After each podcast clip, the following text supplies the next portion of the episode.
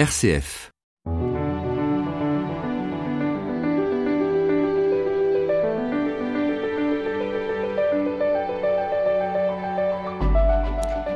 Voici une drôle d'histoire. Un homme qui vit à crédit avec une ardoise de plusieurs millions se voit remettre sa dette par son patron.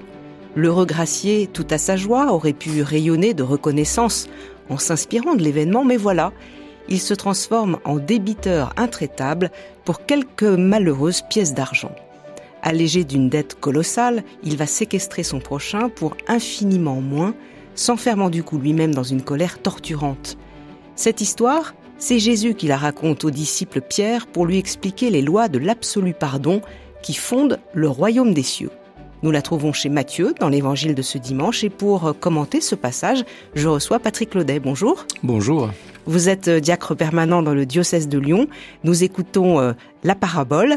C'est au chapitre 18, versets 21 à 35.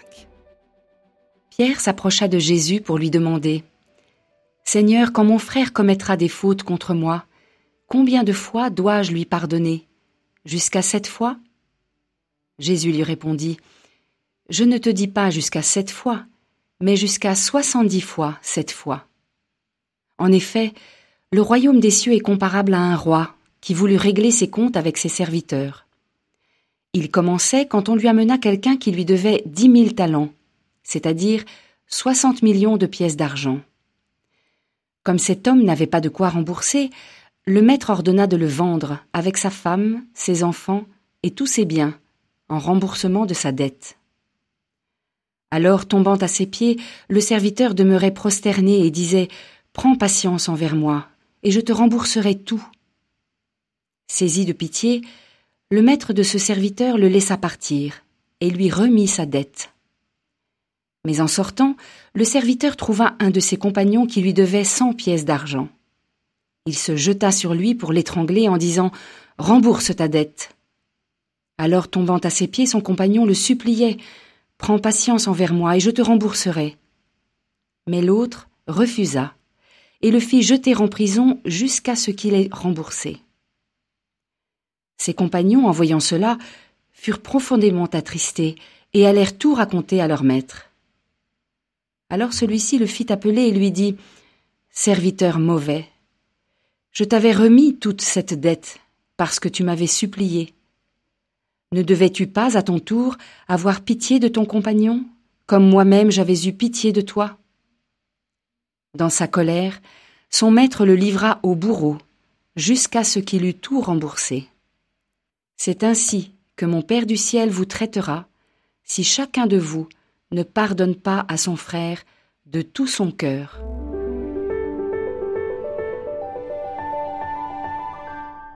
Patrick Laudet, l'évangile de ce dimanche se trouve à la suite de l'évangile de dimanche dernier où il était question de correction fraternelle. Et ici, Matthieu aborde un thème crucial qui va bien avec la vie fraternelle, justement, c'est le pardon. C'est le pardon.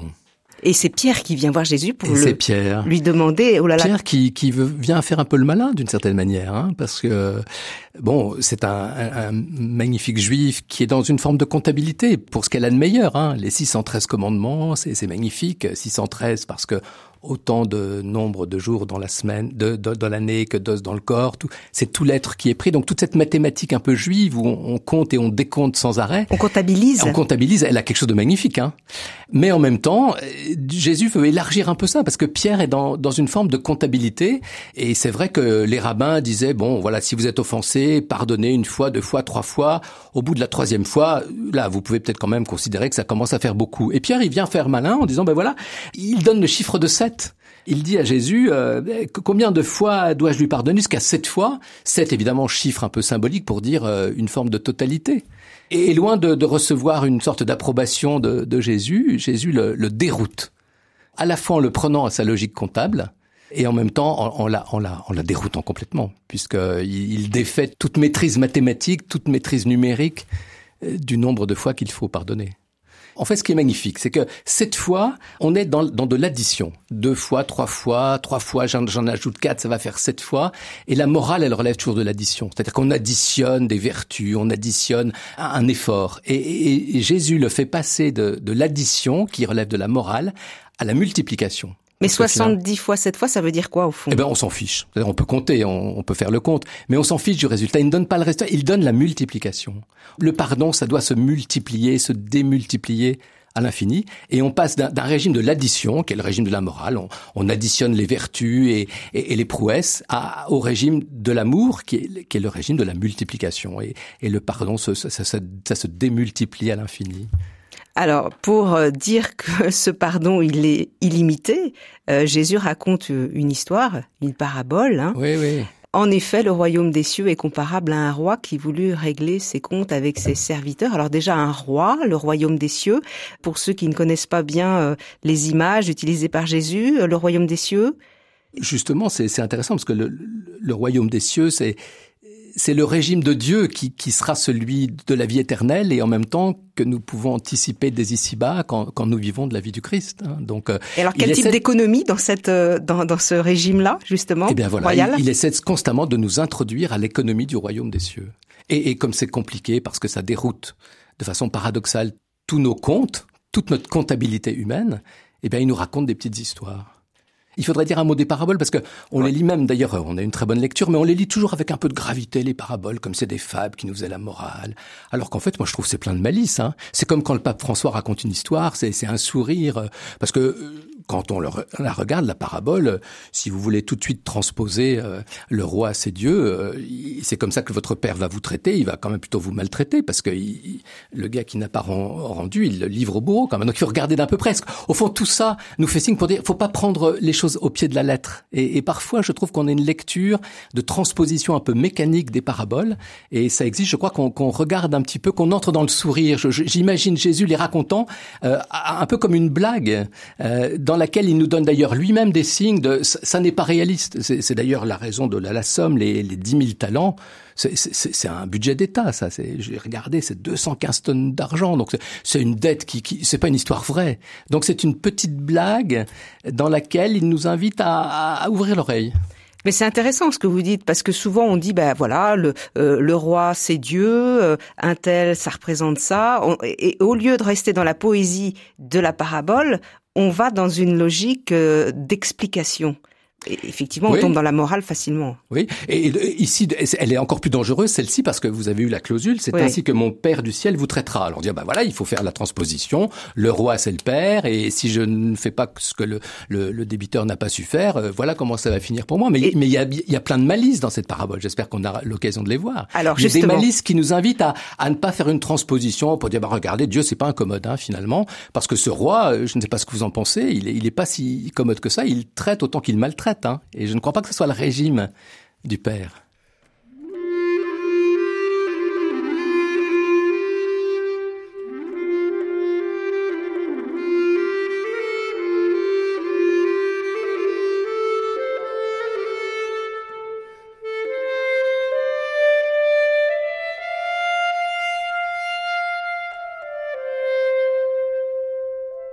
RCF. Enfin une bonne nouvelle. Patrick Laudet, nous, nous regardons avec vous cette euh, parabole pleine de malice, comme vous le dites. Donc le roi, eh bien, on lui amène quelqu'un qui lui doit 10 000 talents, 60 millions de pièces d'argent, c'est délirant. En fait. C'est délirant. Alors ça a plusieurs valeurs, je viens de le dire, c'est une façon de dire au lecteur un clin d'œil, regardez, c'est une histoire, de toute façon, c'est pas une histoire vraie qui, qui est arrivée la semaine dernière, hein.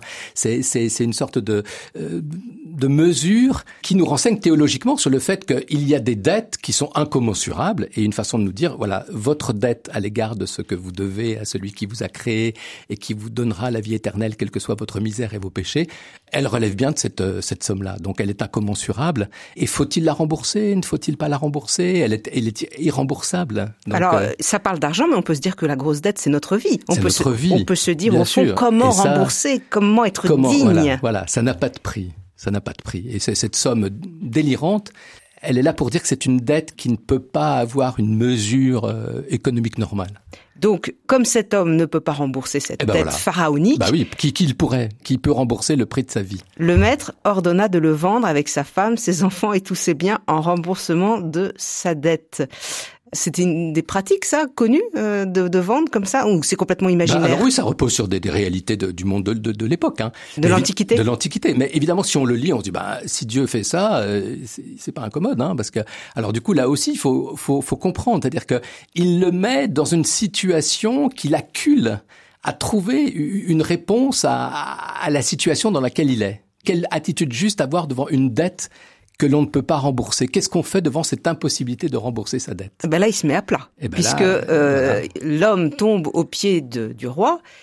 Et... Alors c'est pas mal, je trouve, comme attitude. Hein. Il, se met, voilà, je pense qu'il il tombe, à, il tombe à ses pieds. Et il se prosterne. Et il se prosterne. Donc jusque-là, ça va bien. Et il demande à Dieu miséricorde. Fais-moi miséricorde. Prends patience envers moi, je te rembourserai tout. Saisis de pitié, le maître de ce serviteur, le ah, laissa partir et lui remit sa dette. Alors, Ça, là, c'est le visage de Dieu. Et d'ailleurs, on, bon, saisit de pitié. Le, mot pitié est un peu usé, désuet en français. Je, crois que c'est Chouraki qui traduit par matricier, c'est-à-dire, enfin, c'est un néologisme déchiré aux entrailles. Hein. C'est vraiment un mot très fort. Hein. Une fois qu'il le voit, il voit ce pauvre homme qui a enfin compris qu'il ne pourrait jamais rembourser à ses pieds et lui demande en miséricorde. Bah, le, maître en est ému aux entrailles et lui dit voilà, je, te laisse du délai. Il le, met en chemin par rapport à ça et il le laisse partir et lui remet sa dette. Et, pas n'importe quelle dette. Hein devant ce serviteur, donc le maître est saisi de pitié, donc remué aux entrailles, donc la dette, là, euh, n'est pas reportée ou échelonnée, elle est annulée. Dans notre ah bah, époque actuelle, hein. ça dit des choses ah, oui, c'est-à-dire inimaginables. Une capacité de, de, liberté du maître d'annuler la dette. Et, je, pense que ça, c'est le régime de l'amour. C'est-à-dire qu'on n'est pas dans une comptabilité où on tient euh, talent pour talent, pièce pour pièce, ce que tu me dois, parce que dans ce régime-là, c'est, ça s'appelle la communion des saints, qui doit à qui. Euh, savez, il y a un merveilleux passage dans, le tiers-livre de Rabelais, un grand lecteur d'évangile, euh, curé de Meudon qu'il était, où il fait l'éloge des dettes. Un éloge, dans la grande tradition du 16e, un éloge paradoxal. Il dit, mais finalement, la morale bourgeoise nous fait croire que les bons comptes font les bons amis, mais ça, c'est la morale bourgeoise. La vraie vie évangélique, c'est d'être de vivre dans un régime permanent de dette. Nous nous devons les uns les autres à un point que nous ne mesurerons jamais et nous ne rembourserons jamais notre dette. Et, et cet éloge paradoxal des dettes contre toute la, le, le, bon sens euh, de, de l'économie est profondément évangélique parce que là nous avons euh, magnifique méditation sur sur la dette au sens spirituel.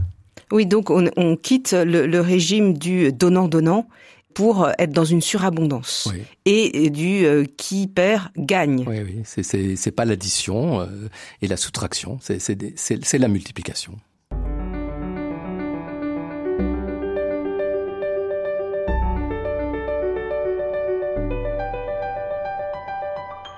Patrick Laudet, nous commentons avec vous l'évangile de ce dimanche chez Matthieu, chapitre 18, versets 21 à 35.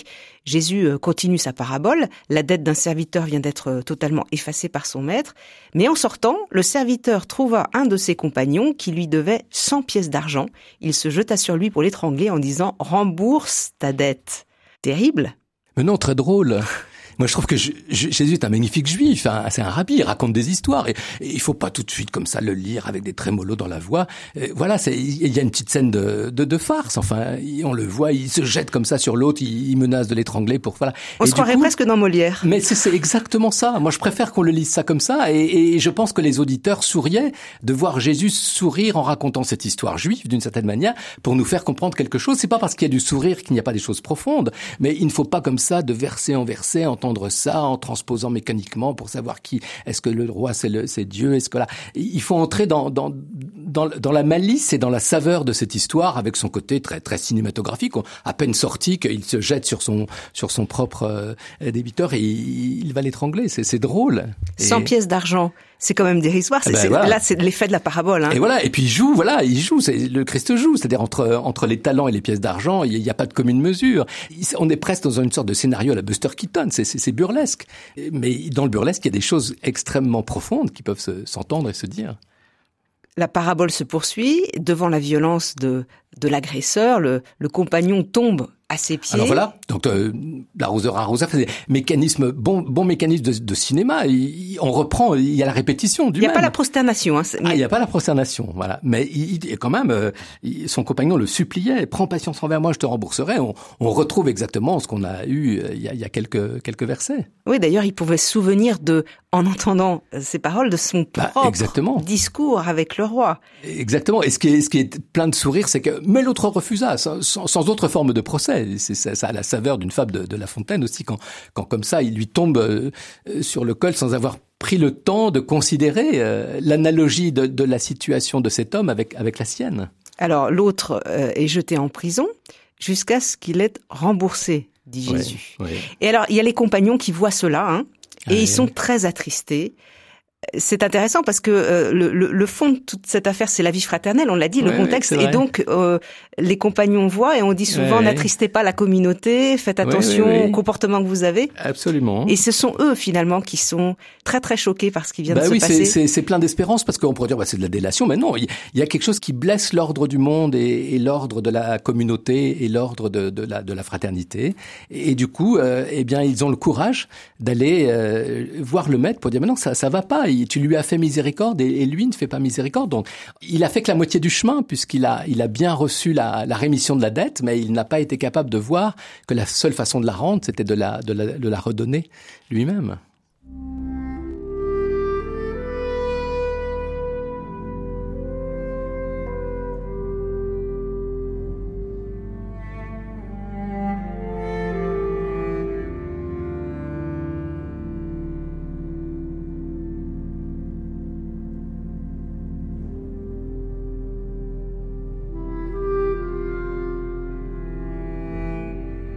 Enfin une bonne nouvelle, Béatrice Soltner. Lisons avec vous, Patrick Claudet, la fin de cette parabole, avec euh, un passage qui souvent justement est lu euh, avec tremblement. Serviteur mauvais, je t'avais remis toute cette dette, là c'est le roi qui parle, ne devais-tu pas à ton tour avoir pitié de ton compagnon comme moi-même j'ai eu pitié de toi? Dans sa colère, son maître le livra au bourreau jusqu'à ce qu'il eût tout remboursé. Eh ben oui, je crois, on, on le lit avec en, avec un tremblement dans la voix, comme si c'était une sorte de, menace et d'imprécation, mais je, ne crois pas. D'ailleurs, regardons bien, dans sa colère, son maître le livra au bourreau. Alors on pourrait dire, bah, quel maître qui, le traite ainsi, puisque si c'est Dieu, il va nous livrer au bourreau, mais en fait, c'est une sorte de simplement de, de, de principe de, réciprocité négative. Au fond, euh, ce, ce que lui dit, bah oui, mes amis, si vous continuez à être obtus, euh, bouchés, que, que vous ne laissez pas la grâce, vous débarrasser de la comptabilité, eh ben, vous allez vous traiter vous-même ainsi, mon père n'y pourra rien. Donc il faut bien comprendre que les bourreaux, dans, cette petite histoire qu'il faut prendre de façon légère, ce ne sont pas des gens qui vont le maltraiter, le supplicier, le torturer. C'est lui-même qui se met dans une situation où il aura ses propres bourreaux qui vont continuer à exercer. Et, puis alors, il faut, autrement dit, le fait de refuser de pardonner peut nous rendre méchants, sournois, bah agressifs et que nous devenons nos propres bourreaux. Bah exactement. Je suis le bourreau de moi-même. Exactement, dans sa colère. Dans ma colère. Le, maître, il est en colère parce qu'il voit qu'il il, n'a pas compris la, il n'a pas reçu ni transposé la miséricorde.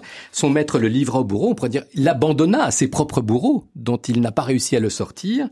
Et en même temps, le dernier vers est magnifique, jusqu'à ce qu'il eût remboursé tout ce qu'il lui devait. Donc il ne le livre pas au bourreau pour le mettre à mort il le livre au bourreau avec une espèce de patience qui est vraiment la mesure de la patience de Dieu, jusqu'à ce qu'il ait remboursé tout ce qu'il lui devait. C'est-à-dire qu'au fond, il lui laisse encore du temps. Il a fait, on l'a vu tout à l'heure, la moitié du chemin. Il lui en reste une sacrée autre moitié à faire, mais il lui laisse du temps. Donc c'est une livraison au bourreau qui n'est pas une, une mise à mort, mais qui est une espérance où il diffère pour lui le temps, il lui, il lui remet du temps pour rembourser la dette. Oui, mais qu'est-ce que ça veut dire? Jusqu'à ce qu'il ait tout remboursé Ça veut dire quoi au fond? Puisqu'on a dit qu'il n'y avait pas à rembourser, on n'est pas dans un régime de dette. Eh bien, jusqu'à ce qu'il ait compris que le tout n'est pas une affaire numérique, n'est pas une affaire comptable, parce que euh, ces, ces 10 000 talents, il n'y arrivera jamais, qu'on lui demande simplement de faire miséricorde à quelqu'un qui lui doit 100 pièces d'argent. C'est ça le tout. La totalité, elle n'est pas d'ordre quantitative, elle est d'ordre qualitatif. C'est la qualité du comportement. C'est la qualité. Et d'ailleurs, la pointe de la parabole, elle est dans le dernier mot de cet, très bien coupé, cet évangile, hein, puisqu'il dit, c'est ainsi que mon Père du ciel vous traitera. pas du tout à comprendre dans une sorte de, transposition mécanique. Mon, mon Père du, du, du ciel, ça, ça rigole pas et vous allez voir comment il va vous traiter, au, il va vous livrer au bourreau. Si chacun ne pardonne pas à son frère, mais écoutons bien jusqu'au bout, du fond du cœur, de tout son cœur. Et ça veut dire quoi pardonner de tout son cœur? Eh ben c'est, je crois qu'il n'y a pas dans l'évangile de plus beau complément circonstanciel de manière, parce que pardonner quand on est encore dans une logique de comptabilité, je pardonne parce qu'on m'a dit qu'il fallait pardonner, parce qu'on m'a appris que c'était bien. Voilà, on entre dans, dans un rapport de proportion. Et là, ce que, ce que le fond du cœur, c'est qu'on quitte le rapport de proportion, l'addition dont on a parlé, pour passer à un autre régime. Il ne s'agit pas d'être en règle, il ne s'agit pas d'être en compte, il s'agit d'être en vie. Et la vie, c'est pas, c'est pas, ça ne se comptabilise pas, ça se donne et ça se reçoit. Et si je refuse de pardonner, justement, la vie meurt en moi, je reste dans euh, ma haine, ma colère, qui me, euh, en fond, qui, me, retient. qui me torture. Eh oui, qui me retient. Je suis prisonnier de mes propres bourreaux. Donc c'est un avertissement. Eh ben, c'est une leçon de sagesse et, c'est une parole de vérité dont le fond, la, la, la pointe est de, de, l'en appeler à, à, sa propre libération, mais il ne le libérera pas, il ne libérera personne sans, sans lui.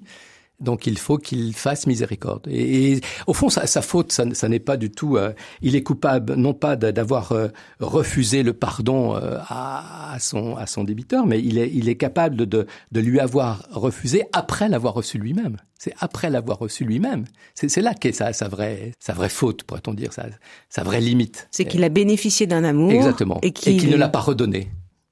Et qu'il ne l'a pas redonné. Donc il n'est pas entré dans cette dans ce régime de la dette dont parlait Rabelais, où il faut être dans cette, cette acceptation de la dette, où nous nous, nous devons à l'infini, mais la seule façon de rembourser cet infini euh, dont nous sommes débiteurs, c'est de faire miséricorde comme, comme notre Père nous fait miséricorde.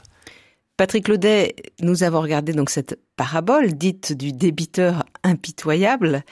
En quoi toute cette histoire nous concerne aujourd'hui? Eh ben, je crois qu'elle nous aide beaucoup à retrouver la, vie et la voie du pardon. Parce que dans notre époque, nous sommes souvent dans une culture de l'excuse. Hein, un mal a été fait, on trouve des excuses, du coup on amoindrit le mal, on, le traite, et on a raison de le traiter, on l'accompagne, il y a des cellules d'accompagnement psychologique, et, c'est très bien, et la justice des hommes passe par là, il y a des dommages et des intérêts qui sont donnés à la victime, tout ça est très bien, euh, mais c'est encore affaire de proportion, puisqu'on va calculer des dommages et intérêts au prorata de ce qui a été subi, et Jésus nous dit, voilà, bah, tout ça est très bien, c'est la justice des hommes, mais selon le cœur de Dieu et la justice de Dieu, il faut trouver le chemin qui permet de désensabler la force du pardon, parce que ce n'est pas tout d'avoir bénéficié d'une cellule d'accompagnement ou d'avoir touché des dommages et intérêts. Il faut sans doute chercher à, rejoindre pour, pour libérer la vie et ne pas être empoisonné, c'est-à-dire livré à ses propres bourreaux, trouver le chemin du pardon, parce que c'est le chemin de la vie ça rejoint la parole du Notre Père, euh, pardonne-nous bah, comme nous pardonnons. Mais, Exactement. Mais c'est extrêmement difficile quand même de, de pardonner quand on a été blessé. C'est extrêmement difficile. Oui, et parce qu'il y a de l'impardonnable. Et, ça ne peut être donné que par grâce. Vous savez, je, je pense souvent à ce très beau film qu'on peut trouver d'ailleurs en DVD, qui raconte l'histoire de Maïté Girtaner, cette femme qui a été euh, martyrisée par, un bourreau nazi, et qui, euh, cet homme, au moment de mourir, 70 ans, vient, la retrouve, et, vient lui demander pardon, et elle n'avait pas cherché ça, mais toute sa vie, dit-elle à un moment, elle a désiré le pardon. Et donc, ce qui est le fruit de son désir, c'est que cet homme, au soir de sa vie, porte euh, la mémoire de ce qu'il a fait à cette jeune fille qu'elle était.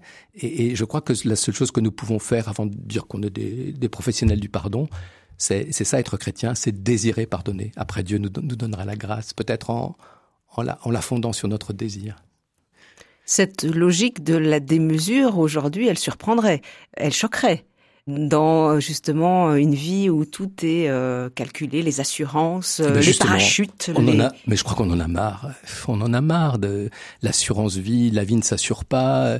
Les, les bons comptes font les bons amis. Qui, qui le croit jusqu'au bout? Nous avons envie. De, le cœur de l'homme est fait pour autre chose que cette comptabilité-là. Il y a un livre euh, tout à fait intéressant qui dit quand le monde s'est fait chiffre, quand le monde s'est fait nombre, notre monde s'est fait chiffre, notre monde s'est fait nombre. Eh bien, l'Évangile nous dit que notre vie ne se, fait, ne se fait pas chiffre, ne se fait pas nombre, et quand c'est des, des magnifiques sept qui prétendent dire la totalité, d'une certaine manière, Jésus les, les, les, les bouscule. Les, bouscule pour dire c'est 70 fois cette fois, c'est-à-dire c'est, c'est, c'est, une multiplication qui est la seule opération mathématique qui guide la vie chrétienne et pas l'addition de nos petits mérites. Et puis merci de nous avoir invités à regarder ces paraboles avec un peu plus d'ouverture. Ah oui, oui, la tonalité. on a des textes écrits, mais il aurait fallu entendre avec quelle tonalité Jésus les, les prononçait. Et on croit toujours que c'est un ton euh, de mettre sentencieux, sentencieux. Et du coup, on fait dire à Dieu des choses très très sentencieuses. Alors que il suffit de connaître un peu le judaïsme pour c'est des, des, bonnes histoires. Je trouve que le pape François, quand il raconte parfois des histoires, il y met exactement cette malice qu'il y a dans certaines paraboles que Jésus raconte. Merci à vous, Patrick Laudet. L'évangile que nous avons commenté se trouve chez Matthieu, chapitre 18, versets 21 à 35. Merci Antoine Picot à la technique.